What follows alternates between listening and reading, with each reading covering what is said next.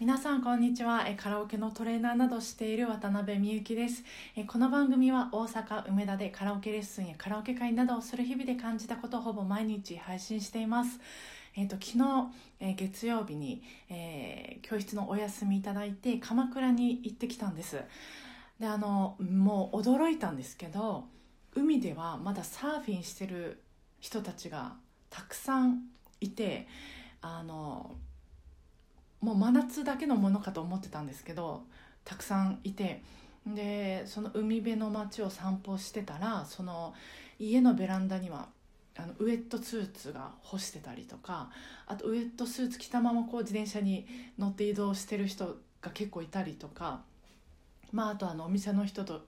かあの日焼けしてる人が多かったりでちょっと聞くとやっぱサーフィンしてますなんておっしゃられたりしてああこういう海が好きな人が多く暮らしてるんだなってすごく感じたんですよ。でも当たり前ですけどその人とか街ものその空気も大阪とは、まあ、全然違いました。でやっぱりなんか全てはこう土地からかなと土地から始まるのかなと思ったんです。まあその人類ってあのアフリカで誕生してで世界中にね散らばっていったんですよね。でまずまあその土地で体がまあ生き延びるために適応して肌の色など、まあ、見た目も変わっていってでまあ心もその土地で、まあ、適応するために宗教などそれぞれこう生まれて、まあ、本当全てはこうみんな生きるためというか生き延びるためにこう適応していったんですよねで、まあ、動物とか植物もそういうふうにまあその土地に適応して変わっていってると思うんですけどまあ、そう考えると本当生き物ってこう愛おしいなと思います。でまあ国同士ではねいろいろありますけど、まあ、その民同士というか 人と人はまあ自由に、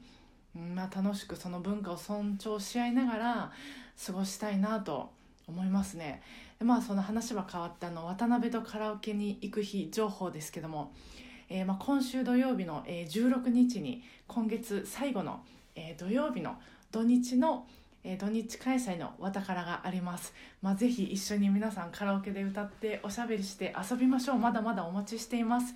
で来月は、え忘年会のわたから、まあ、通称わた坊があります。この名前もあのカラオケ仲間さんがわたから仲間さんがつけてもらったんですけどわた坊があります。でもうほんとたくさんの方がもう参加してくださって定員ちょっと超えてるぐらいなんですけどもそのいつもとね同じような内容だとちょっとこうつまらないかなというかつまらないというかその忘年会らしさが何かできないかなってちょっと考えてるんですけどどうでしょう？また皆さん教えてください。あの個別にもまたあの聞かせてもらいますね。それでは皆さん今週もご機嫌なカラオケライフが過ごせますように今日もお疲れ様でした。